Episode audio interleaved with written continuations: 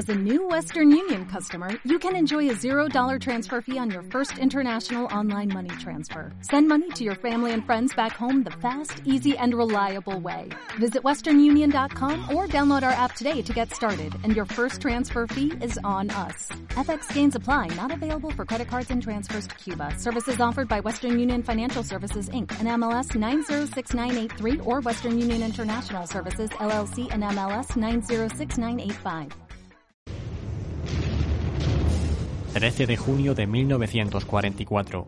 Mientras que en Europa estaba teniendo lugar la batalla de Normandía, en el Pacífico, los estadounidenses iniciaron la batalla de Saipán. En este enfrentamiento, los japoneses iban a tener prácticamente un 100% de bajas, defendiendo la última isla que podían perder antes de que los estadounidenses pudiesen bombardear Tokio con los bombardeos que saldrían desde dicha isla. Así pues, esta que vamos a ver a continuación se convirtió en una de las batallas más encarnizadas del frente del Pacífico, siendo el preludio de lo que vendría después en Iwo Jima o en Okinawa. Para ponernos en situación, tenemos que remontarnos hasta el verano de 1942, en el que tras la derrota japonesa en Midway, el imperio nipón pierde definitivamente la iniciativa en la guerra y será Estados Unidos quien pase a la ofensiva. Uno de los primeros sitios en los que comenzaron a ganar terreno fue en las conocidas como Islas Salomón, que están ubicadas al noreste de Australia. Para inicios de 1944, tanto las Islas Salomón como las Islas Gilbert ya se encontraban en manos estadounidenses y su avance se preveía imparable. Poco a poco, durante los primeros meses de 1944, Japón fue perdiendo más archipiélagos como el de las Islas Marshall y los estadounidenses se fueron colando hasta el corazón del imperio de islas que controlaba Japón. Esto supuso un gran caos para los japoneses que tenían pequeñas guarniciones en miles de islas, siendo ahora imposible poder suministrarlas a todas. Además, el ejército de Estados Unidos no iba a gastar tiempo y recursos en asaltarlas todas, pues con ocupar las más importantes era más que suficiente, por lo que cientos de ellas quedaron completamente aisladas a medida que los estadounidenses avanzaban. La isla de Saipan se encuentra a unos 1.400 kilómetros al sur de Tokio, justo en medio del archipiélago de las Islas Marianas. Esta era la isla del archipiélago que estaba ubicada más al norte, en la que podía construirse un aeródromo desde el que bombardear Japón. Así pues, si Saipan caía, Tokio y otras grandes ciudades japonesas quedarían expuestas a continuos ataques aéreos. Para evitar su caída, los japoneses contaban con 31.000 soldados en el interior de Saipan, que junto con su población civil llevaban meses cavando todo tipo de búnkeres y trincheras por toda la isla. Además, en ella había concentrados unos 44 carros de combate japoneses del tipo 95 Hago, que aunque eran muy inferiores a los Sherman estadounidenses, plantaron cara hasta el final. El comandante principal japonés encargado de la defensa de Saipan fue el teniente general Saito, que tal y como vamos a ver, no sobreviviría a esta feroz batalla.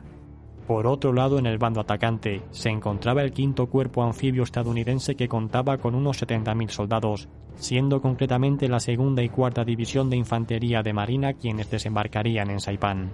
A los mandos de dicha operación, con la que se debía conquistar la isla que en total tenía 24 kilómetros de largo por unos 6 de ancho, se encontraba el almirante Richmond Turner y el general Holland Smith.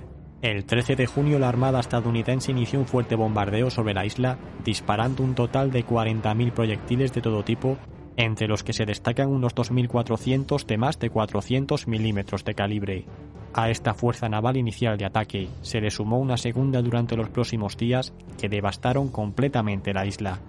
Para los mandos japoneses estaba claro que el próximo paso que iba a dar su enemigo sería el de desembarcar en Saipán con sus tropas terrestres.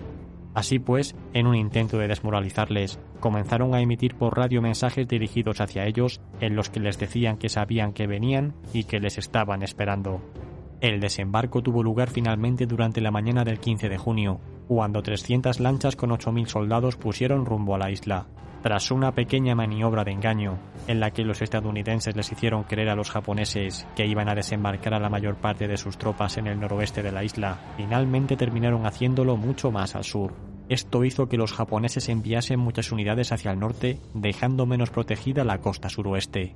Las tropas estadounidenses desembarcaron con relativa facilidad y sin mucha oposición, y fue una vez cuando ya habían comenzado a avanzar por la playa cuando los japoneses abrieron fuego con todo lo que tenían.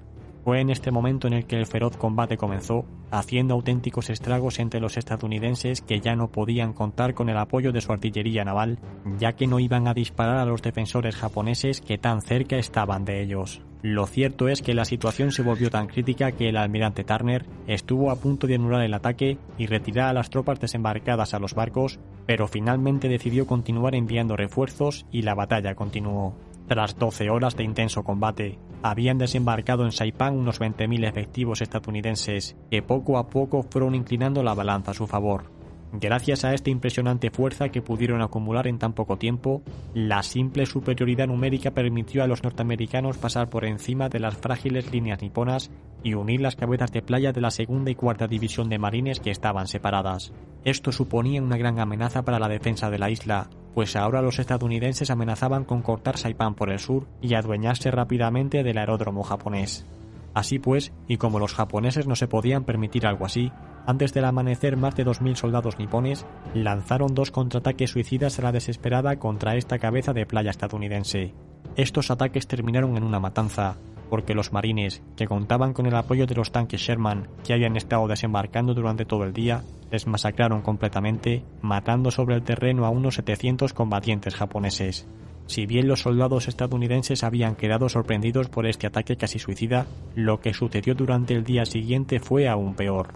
Mientras la cuarta división de marines avanzaba tierra adentro, el teniente general japonés Saito concentró todos sus carros de combate y los lanzó contra los estadounidenses en un intento desesperado por frenar su avance. Poco antes, había tenido una llamada telefónica con el emperador Hirohito que le había exigido que no perdiese la isla, pues sería el inicio de un auténtico infierno en Japón con los bombardeos masivos que se avecinaban. Este ataque blindado japonés fue nuevamente rechazado, ya que con apenas un cañón de 37 milímetros no podía hacer nada contra los Sherman estadounidenses. Esto hizo que la situación para los japoneses se complicase mucho, y para el día 18 de junio tuvieron que abandonar el aeródromo, que ya era imposible defender. Además, corrían el riesgo de quedar cercados si los marines cortaban la isla en el sur. A partir de ahora se iniciaría una nueva fase de combates en la que los estadounidenses tendrían que adentrarse poco a poco en el interior de la isla, en la que habían zonas de selva y montaña. Lo que sí que estaba claro era que con el aeródromo en manos estadounidenses y con una porción de la isla bajo su control, solo era cuestión de tiempo de que Saito fuese derrotado. El alto mando japonés sabía que la pérdida de Saipan constituía un punto de inflexión, por lo que no se podían permitir perderlo. Así pues, enviaron a una poderosa flota a apoyar la defensa que derivaría en la conocida como Batalla del Mar de Filipinas.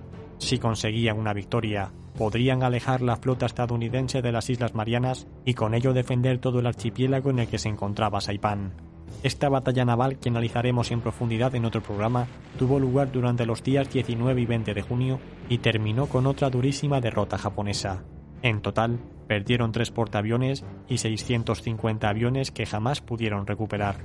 Esto significaba que las posiciones japonesas en Saipan no iban a poder ser reforzadas y que sus soldados habían quedado destinados a la aniquilación. Volviendo a la situación de la isla, tenemos que indicar que era crítica para los japoneses.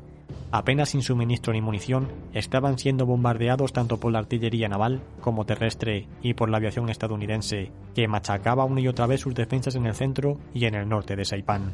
Así pues, para los días 23 y 24, las tropas estadounidenses continuaron con su ofensiva hacia el norte de la isla a un ritmo lento pero constante, este fue un combate que prácticamente se luchó cuerpo a cuerpo debido a que los japoneses estaban escondidos en todo tipo de cuevas y trincheras improvisadas en el que el número de bajas fueron abrumadoras. Básicamente, los estadounidenses intentaban tomar posiciones defensivas japonesas mientras los soldados nipones resistían y tras la pausa de los combates intentaban lanzar sus contraataques. Este proceso se fue repitiendo una y otra vez hasta que los japoneses se quedaron prácticamente sin efectivos ni munición o víveres para continuar combatiendo.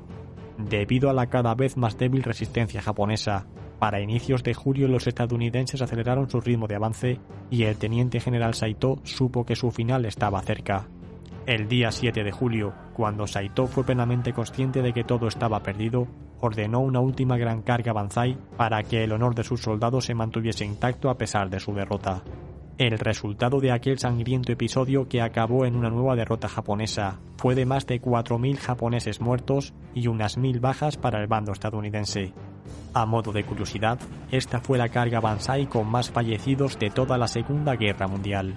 Además, mientras esta tuvo lugar, el teniente general Saito se suicidó junto con sus altos oficiales y ordenó que sus restos mortales fuesen quemados y destruidos. Tras este fallido ataque, el día 9 de julio los estadounidenses controlaban ya el 90% de la isla, quedándoles únicamente la zona norte de Saipan, donde estaba concentrado el núcleo urbano japonés. La imagen que allí se encontraron las tropas estadounidenses fue horrible, pues unos 7.000 civiles japoneses se habían quitado la vida. Muchos de ellos lo hicieron saltando desde un acantilado al vacío.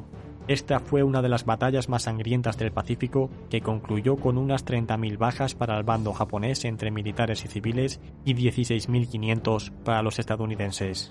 Así pues, fue uno de los primeros avisos que los mandos estadounidenses recibieron de lo que estaba por llegar. En el futuro tendrían lugar las batallas de Iwo Jima y Okinawa que todavía serían peores. Las consecuencias más importantes de esta derrota para Japón fue la destitución de su primer ministro Toho y la adquisición de Estados Unidos de una isla desde la que sus bombardeos tendrían al alcance Japón. Y bien, hasta aquí este programa en el que hemos recuperado la temática del Frente del Pacífico, siendo además la batalla de Saipan, que tan importante fue en el desarrollo de la guerra.